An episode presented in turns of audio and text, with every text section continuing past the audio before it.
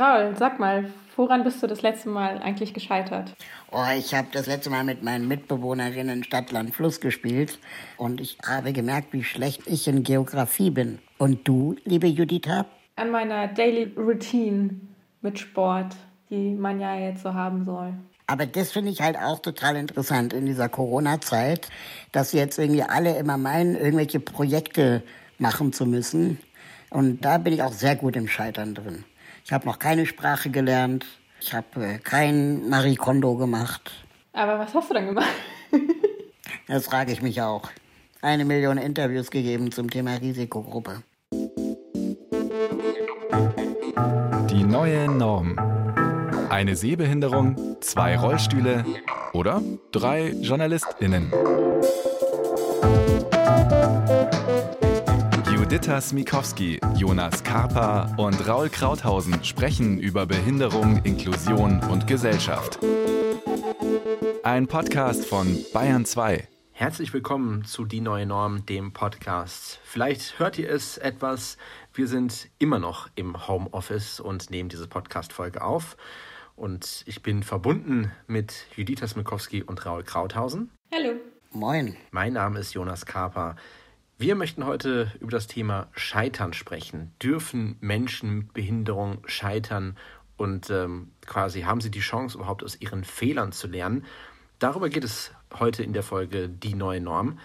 Aber natürlich möchten wir auch etwas auf die Corona-Krise gucken, die uns ja immer noch tagtäglich beschäftigt. Und in der letzten Podcast-Folge vor einem Monat haben wir noch über Solidarität gesprochen, über die Risikogruppe und ja, wie man diese Risikogruppe etwas schützen muss. Und aktuell haben sich die Themen etwas verschoben. Jetzt auf einmal ist eines der Hauptthemen, was uns so ein bisschen beschäftigt, die Triage. Heißt also, wenn es weniger Beatmungsgeräte zum Beispiel gibt als Menschen, die beatmet werden müssen, dann müssen Entscheidungen getroffen werden. Und da gibt es ein Paper, was verschiedene Fachverbände herausgegeben haben, um ja, Ärzten eine Empfehlung zu geben, was auf große Kritik stößt. Genau, die große Sorge, die Menschen mit Behinderung haben, also zum Beispiel Menschen, die im Rollstuhl sitzen, ist, äh, dass sie von Anfang an in dieser Berechnung, wer dieses Beatmungsgerät bekommen soll oder nicht, den kürzeren ziehen, weil hierbei eine sogenannte Skala herangezogen wird, die sogenannte Gebrechlichkeitsskala, wo von vornherein letztendlich die Gefahr besteht, dass vermutet wird, dass jemand, der eine Behinderung hat, schlechtere Genesungschancen hat als jemand ohne Behinderung und das dann letztendlich zu einer Diskriminierung in einer Notsituation kommt. Viele andere Organisationen, zum Beispiel Ability Watch oder auch der Interessensverband Selbstbestimmt Leben und auch äh, Verfassungsrechtler haben sich da kritisch zu diesem Vorschlag der DIVI, so heißt die Organisation der Fachgemeinschaften, die diese Triage-Empfehlung rausgegeben haben, die haben sich kritisch dazu geäußert. Und was ich auch interessant finde, die Gegenvorschläge, die gemacht werden. Ein Gegenvorschlag ist zum Beispiel, dass das Los entscheiden soll, wer das Beatmungsgerät bekommt. Da ich aber kein Verfassungsrechtler bin, traue ich mir da auch jetzt momentan relativ wenig Eigenurteil zu. Interessant finde ich auch, dass es Menschen mit Behinderung gibt, die zu Recht sagen, alleine die Tatsache, dass sowas in der Öffentlichkeit diskutiert wird, ist eigentlich schon so gefährlich, dass sie sich weigern, das zu diskutieren. Und das, denke ich, sollte man auch ernst nehmen, dass man nicht alles diskutieren sollte, was diskutiert wird. Ja, aber auch lose, also zu losen, welches Menschenleben irgendwie Glück hat, da wird mir irgendwie auch ganz anders. Es sieht aber so aus, dass wir dieser Triage so ein bisschen entkommen. Trotzdem sollten wir natürlich darüber sprechen, also auch nach diesem ganzen Corona- Gebilde, dass wir das, wenn wir das da durchgestanden haben, ähm, auf jeden Fall sollten wir dann nochmal darüber reden, dass wir da besser vorbereitet sind das nächste Mal. Aber jetzt wird ja von der Triage sogar, kommen wir zu den Lockerungen thematisch auch. Also und da habe ich auch ein bisschen Angst, ähm, wie es da mit der Solidarität aussieht. Wir werden wahrscheinlich als behinderte Menschen vorsichtiger sein müssen, langsamer in den Alltag zurückkehren dürfen. Und das finde ich auch nicht so gut. Ja, wo dann praktisch die Risikogruppe neu definiert wird, ne? wo dann gesagt wird, es geht nicht mehr darum, dass sie ein Risiko haben zu erkranken, sondern es geht jetzt darum, dass die Risikogruppe ein Risiko für die Rückkehr in die Normalität darstellt. Und da müssen wir aufpassen, dass dann behinderte Menschen oder gebrechliche Menschen, alte Menschen ähm, nicht gezwungen werden, zu Hause zu bleiben, damit die sogenannten nicht gebrechlichen Menschen weiter in der Normalität leben können. Also du siehst also die Gefahr einer Zweiklassengesellschaft, dass jetzt ja nicht behinderte Menschen Menschen mit Behinderung dafür verantwortlich machen, dass diese ganzen Einschränkungen bzw. Maßnahmen von Kontaktverbot, Maskengebot, dass das aktuell das Nonplusultra quasi ist? Genau. Und ich frage mich auch, wie das verfassungsrechtlich zu begründen sein sollte, weil da würde ja dann letztendlich ein Teil der Bevölkerung gegen einen anderen Teil der Bevölkerung gestellt werden, was mit der Verfassung nicht vereinbar ist. Und dann auch nochmal die Definition, was ist eigentlich eine Risikogruppe? Wenn man das nämlich ganz genau nimmt, dann wäre das die Hälfte der Bevölkerung, die betroffen ist nämlich Menschen ab 50, Raucherinnen mit erhöhtem Blutdruck und so weiter. Das sind wir ganz schnell bei 39 Millionen Menschen. Wenn wir jetzt gucken, die Risikogruppe, du hast sie angesprochen, da geht es ja auch immer um die Gefahr der Ansteckung. Gleichzeitig habe ich aber auch das Gefühl, dass man Menschen viel mehr in den Vordergrund auch rücken muss, die vielleicht ähm, diese ganze Situation, die sie belastet, heißt also Menschen, die Depressionen haben, Menschen mit äh, Angststörungen oder Zwangserkrankungen, Leute, die äh, ja Hypochonder sind, die glauben, am Virus erkrankt zu sein, dass das einfach eine Situation ist, eine Ausnahmesituation, die noch keiner von uns allen überhaupt mal erlebt hat, dass die einfach sehr, sehr belastend ist, dass ja diese, in Anführungsstrichen, dann Risikogruppe äh, nicht vergessen wird. Ja, ich habe aber auch mitbekommen von Autistinnen, dass sie auch sagen, äh, jetzt können wir mal ein bisschen durchschnaufen. Also jetzt ist es auch erlaubt, zu Hause zu bleiben. Jetzt muss man nicht die ganze Zeit in soziale Kontakte treten. Und das ist quasi auch eine Erholung für sie oder auch Menschen mit chronischen Schmerzen die dann einfach mal ein bisschen ruhiger in, im Homeoffice den Alltag äh, leben können. Und das ist auch etwas, was ich bei mir merke, dass diese Ruhe, die man hat, irgendwie auch der Arbeit sehr gut tut und auch meine Erfahrung ist, die jetzt nicht nur Schlechtes hat. Habt ihr denn Sorge, dass das zur Folge hat, dass wir Rückschritte in der Inklusion erleben? Heißt also quasi, dass das dazu führt, dass wir eigentlich ja vorher darüber gesprochen haben, wie inklusive Schulbildung aussehen kann, dass alle Menschen gemeinsam Sachen erleben können und wir jetzt, wie wir es eben angesprochen haben, durch eine Zweiklassengesellschaft wieder eine Art Aufteilung passiert von ja, Risikogruppe und Nicht-Risikogruppe, wenn man es so unterteilen möchte, dass wir jetzt auf einmal viel mehr wieder aufteilen und uns äh, ja auf unsere Unterschiede äh, besinnen, anstatt irgendwelche Sachen gemeinsam zu erleben und dass das auf einmal dazu führt, dass wir nach der Krise viel rückschrittiger sind, als wir das davor waren. Ja, auf jeden Fall. Also gerade wie du sagst, die Unterschiede sind wieder größer. Ähm, es führt eben nur teilweise leider zu der Solidarität, ähm, zu der Einsicht, dass wir aufeinander aufpassen müssen sondern jeder äh, kämpft wieder für sich allein. Und dann, das heißt halt, wie gesagt, für die Leute, die schwächer sind, dass sie eher zu Hause bleiben müssen. Das finde ich schon nicht, nicht gut. Auf jeden Fall. Dann auch das Thema Homeschooling ist ja auch nicht so einfach ohne Schulhelfer. Wenn vielleicht sogar die Online-Lernsoftware nicht barrierefrei ist, da entstehen ja auch wieder ganz neue Formen von Ausschlüssen. Und das ist, glaube ich, alles jetzt wirklich für total viele Menschen ein erstes Mal. Und für sicherlich viele. Auch der Feminismus, ne? Genau. Der erlebt auch gerade Rückschritte, weil äh, die Frauen dann wieder zu Hause doch das in die Hand nehmen und sich dann doch öfter in die Küche stellen und da den Haushalt sozusagen machen und die Familie versorgen. Das ist auch eine sehr bedenkliche Entwicklung. Jetzt haben wir durch die Corona-Krise eben diesen Sonderfall, dass Menschen mit Behinderung so ein bisschen in Watte gepackt wird. Also dass man sehr, sehr vorsichtig und sehr, sehr behutsam mit ihnen umgeht. Ja, dass Menschen mit Behinderung noch mehr umsorgt und betüttelt werden und dem Risiko des Scheiterns oder des Erkranken oder auch das Risiko, wenn man es jetzt mal ganz böse ausdrückt, das Risiko des Sterbens noch weniger ausgesetzt werden? Ja, das ist ja erstmal eine gute Sache. Ne? Also, wie gesagt, wenn sich die Leute daran halten würden, wenn diese. Sterben? Nein, ähm, äh, das Schützen der, der Leute ist eine gute Sache, aber wie gesagt, daran hält sich die Bevölkerung nicht, meiner Meinung nach, weil ähm, der Drang zur Normalität zurückzukehren ist verständlicherweise größer. Ich finde äh, die Frage, welche Resilienzen und welche Ressourcen stecken eigentlich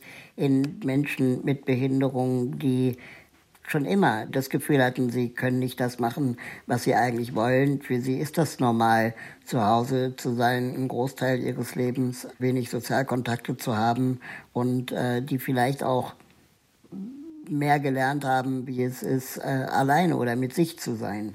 Ähm, ob da vielleicht auch ein Potenzial liegt, etwas von Menschen mit Behinderung zu lernen und nicht immer nur als die Gruppe zu sehen, die bemitleidenswert ist. Wenn man jetzt schaut, dass Menschen mit Behinderung in Werkstätten arbeiten, dass sie in andere Sondereinrichtungen gesteckt werden, wo es eigene Ansprüche gibt von dem, was sie dort äh, tun, wie sie ihre Freizeit erleben, wie sie arbeiten.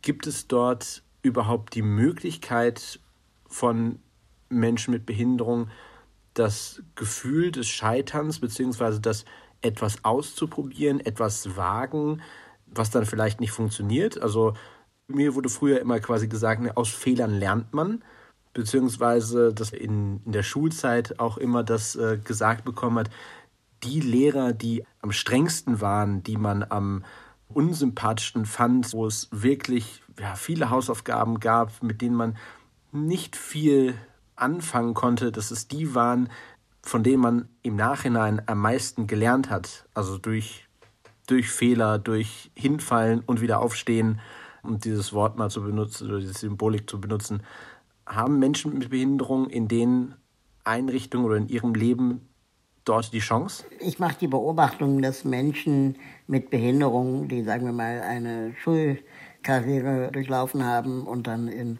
Förderschulen gewesen sind, immer äh, vermittelt bekommen haben, dass sie in dieser Fördereinrichtung, in der sie sind, es am besten haben, besser als draußen in der gefährlichen Welt. Und äh, diese Annahme, dass die Welt da draußen gefährlich ist und sie in dieser Förderwelt geschützt sind, führt dann eben auch dazu, dass ähm, Menschen mit Behinderung in diesen Einrichtungen nur gefördert, aber wenig gefordert wurden. Und dann letztendlich sie auch nicht gelernt haben, mit neuen Herausforderungen umzugehen, neue Situationen zu erleben, sowas wie das erste Mal alleine mit dem Bus fahren oder das erste Mal jemanden um Hilfe bitten, jemand Fremdes, so dass sie dann mit zunehmendem Alter sich auch selbst immer weniger zugetraut haben, weil sie einfach schon von Kindesbeinen auf nicht gelernt haben, wie es ist, an Grenzen zu kommen. Und in diesen Förderschulen folgt dann in der Regel die Werkstatt. Und da ist das dann ähnlich, dass dann das gemacht wird, wovon angenommen wird, dass alle können. Relativ niedrigschwellige Arbeit, ähm, die dann aber schon auch im Akkord stattfinden soll, zu einer super geringen und schlechten Bezahlung. Und dass diese Bezahlung auch nicht korreliert mit der Leistung. Und dass die Leistung dann aber nicht die Leistung ist, die jemand vollbringen kann, wenn er die richtigen Ressourcen hat, sondern die Leistung ist, die die Werkstatt von der Person erwartet. Also wir müssen heute 1000 Warndreiecke verpacken, ja, das ist dann die Aufgabe und dann geht es nicht darum, dass jemand an seinen Ressourcen wächst, sondern es geht darum, dass diese 1000 Warndreiecke verpackt sind. Und da dann Ausstiegs- und Entwicklungschancen zu sehen und zu entwickeln, ist, glaube ich, ähm, nicht vorgesehen. Naja, aber es ist ja auch nicht immer so, dass man gefördert wird, also überall. Ne? Also es hängt ja auch an einem selber quasi, ob man das einfordert. Und klar, äh, Menschen in der Werkstatt haben da schon per se schlechtere Karten, äh, Entwicklung einzufordern. Ne? Ich finde es aber auch problematisch, wenn man dann auch sagt, die ähm, Beratungsstellen, die es gibt für Eltern von behinderten Kindern oder für behinderte junge Erwachsene, dass wenn die dann auch nur den, den Weg des geringsten Widerstands äh, beraten, ne? also geh lieber in die Werkstatt, da ist es wahrscheinlich einfacher für dich Und wenn ich mir vorstelle, ich habe so ein Kind und ich habe mich schon so als Mutter auch eingesetzt und habe diese Stelle gefunden und lasse mich beraten, das ist ja schon mal irgendwie auch etwas, was nicht viele vielleicht auch machen.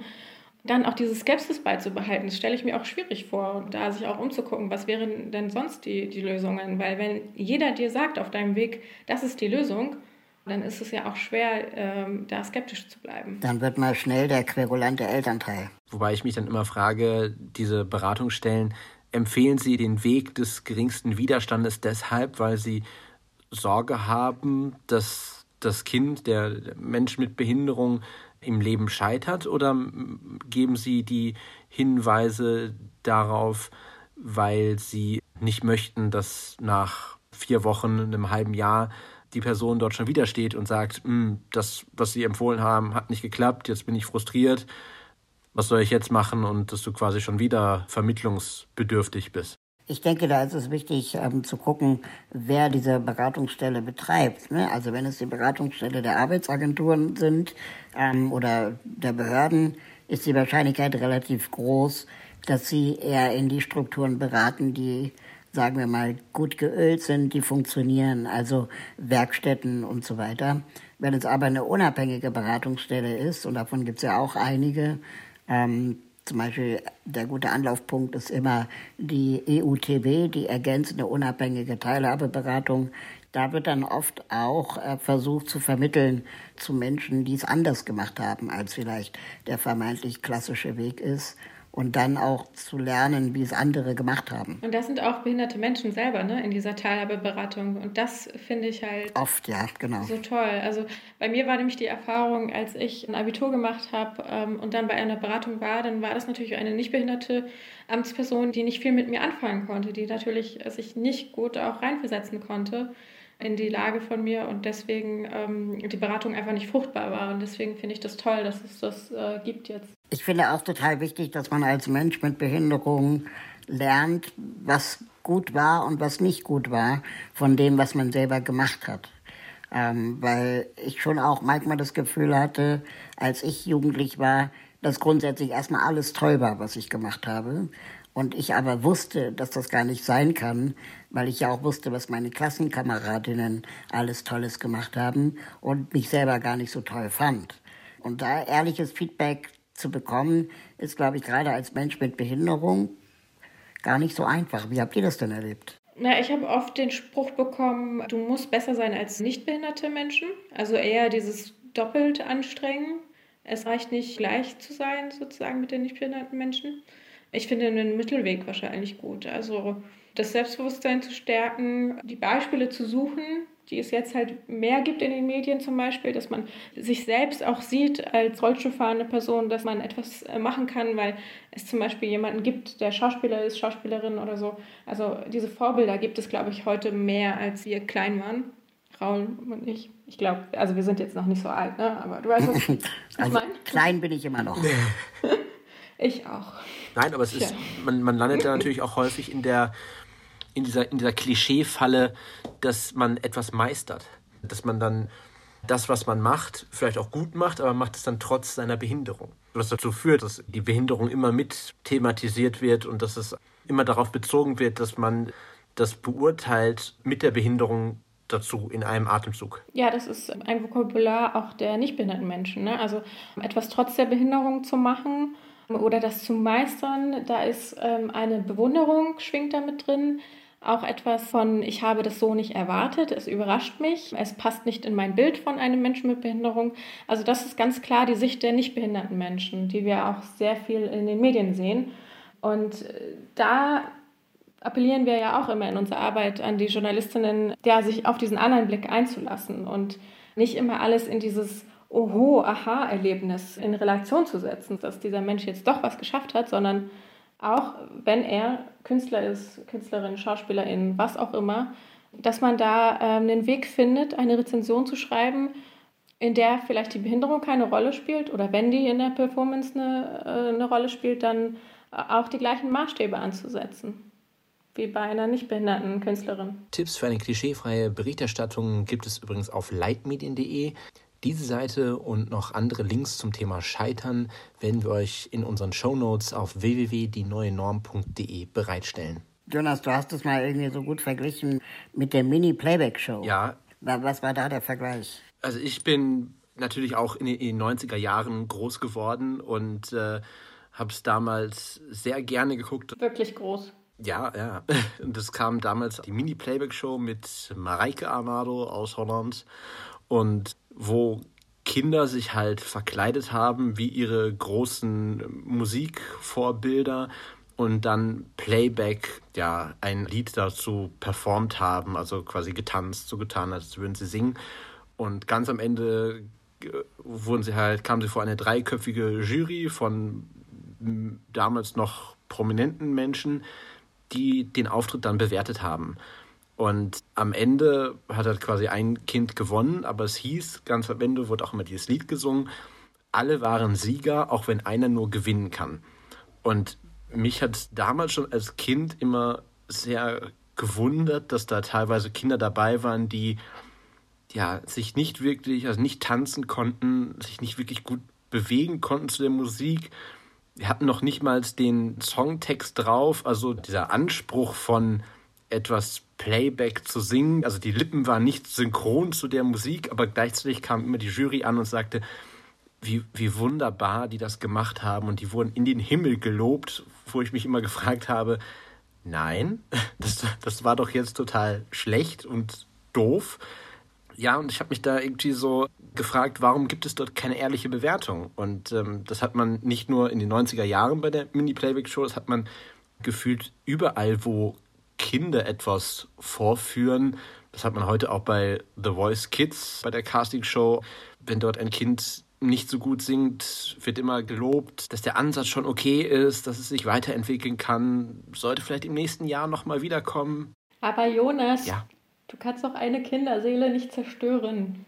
Nein, natürlich nicht, aber ich hatte ab trotzdem, um diesen Bogen nochmal dann zum Menschen mit Behinderung zu spannen, dass ich häufig das Gefühl wenn erwachsene Menschen mit Behinderung irgendetwas aufführen, sei es jetzt zum Beispiel im Theater etwas spielen oder wenn man jetzt auch vom Sport ausgeht, dass es manchmal vielleicht schwer fällt, eine ehrliche Kritik abzugeben oder eine Rezension darüber zu schreiben und wirklich zu sagen, okay, das Stück, das hat die Schauspielerin mit Behinderung einfach scheiße gespielt.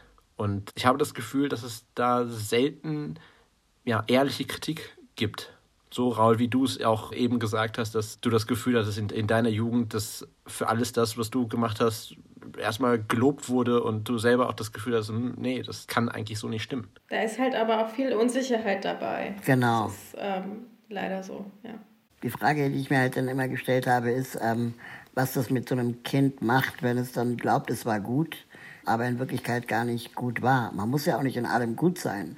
Aber irgendwann wird das Kind es ja erfahren. Und ich frage mich, wer in der Verantwortung ist, wie es dann einem Menschen klarzumachen, dass hier an der oder der Stelle vielleicht doch etwas anders oder besser gemacht werden könnte, ohne dass immer nur weggelobt wird. Ich finde, es fehlt auch einfach an GesangslehrerInnen oder an ChoreografInnen, die schon Erfahrung haben mit Menschen mit Behinderung. Also es wird immer mehr aber auch, also wie wichtig es auch ist, eine Lehrkraft zu haben, die das wirklich auch beurteilen kann. Also die nicht nur sagen kann, okay, das ist jetzt ein besonderes Kind, so werden ja manchmal auch die Menschen mit Behinderung oder auch Kinder mit Behinderung genannt, sondern dass sie auch wirklich sagen, ja, da hast du deine Möglichkeiten nicht ausgeschöpft. Also das wünsche ich mir sehr, dass man dieses ehrliche Feedback auch ein Riesenthema heutzutage, also wirklich ehrliches, gutes Feedback zu bekommen.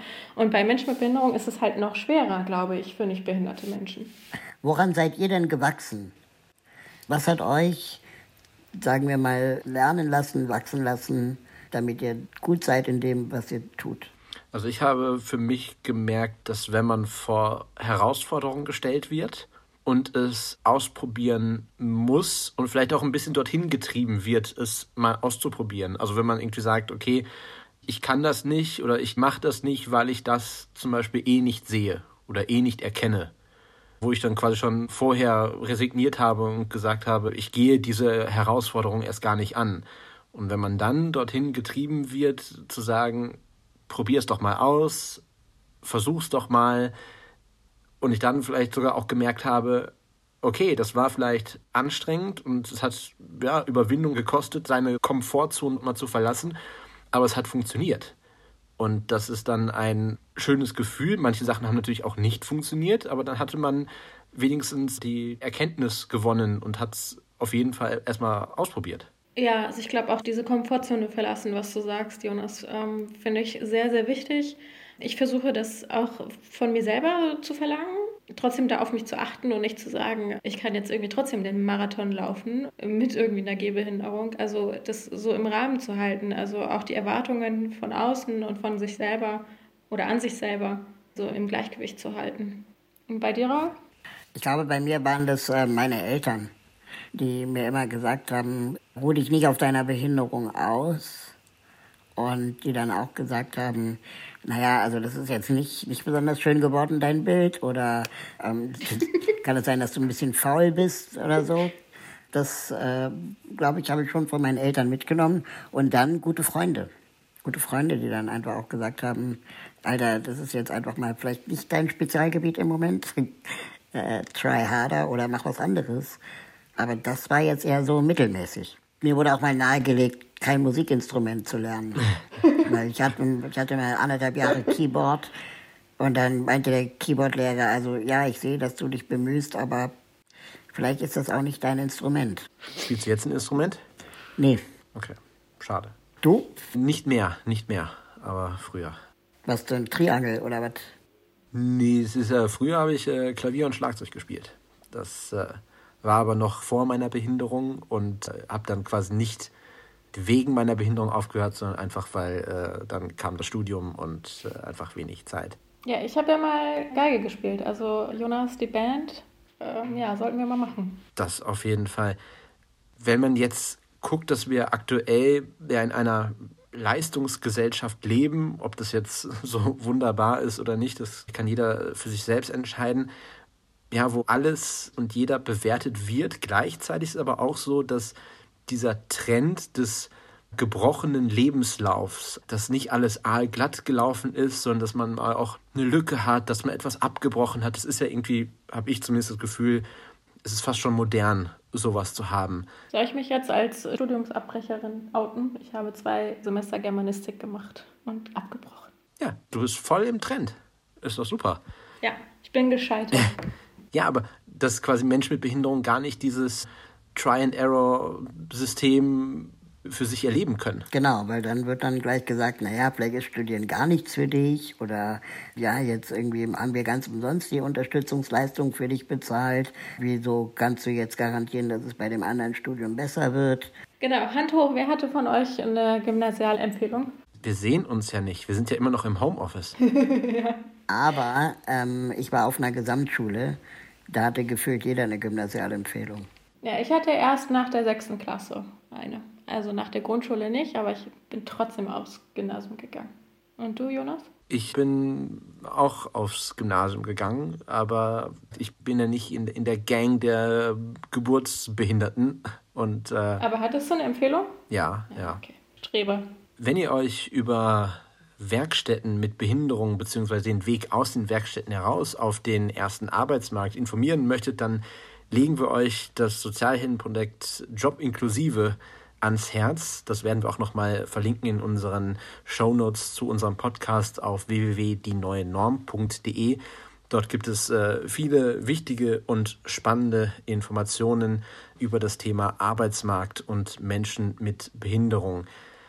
Ja, was bleibt ganz am Ende unserer Podcast-Folge über das Scheitern? Man kann eigentlich zusammenfassen, dass man aus Fehlern lernt, dass man durch das Scheitern bzw. durch das Ausprobieren die Komfortzone verlassen, das Unbekannte mal äh, sich etwas näher bringen, eigentlich sehr vorankommt, oder? Genau, dass das unglaubliche Kräfte freisetzen kann und dass äh, je früher und je oft man scheitert, desto größer und desto auch weniger schmerzvoll ist der Lernerfolg.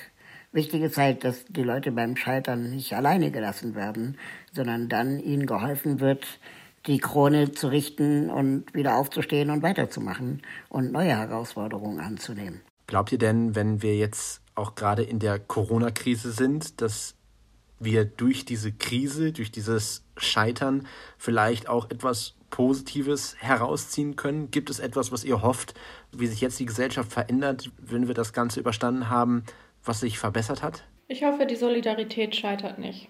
Das ist meine große Hoffnung. Ich hoffe, wir lernen durch Corona, dass wir dann doch alle verwundbar sind und dadurch vielleicht auch mehr aufeinander Acht geben. Das wäre wirklich wünschenswert. Wir hoffen, dass wir bei der nächsten Podcast-Folge wieder an einem Tisch sitzen und nicht noch weiter im Homeoffice sind. Wir haben uns ja dazu entschlossen, nicht Gesundheit zu wünschen, sondern passt einfach weiter auf euch auf. Lest die Artikel, die wir noch weiter verlinkt haben, auf www.dieneuenorm.de und wir hören uns dann bei unserer nächsten Podcast-Folge wieder. Bis dahin. Tschüss. Tschüss. Tschüss. Thank you.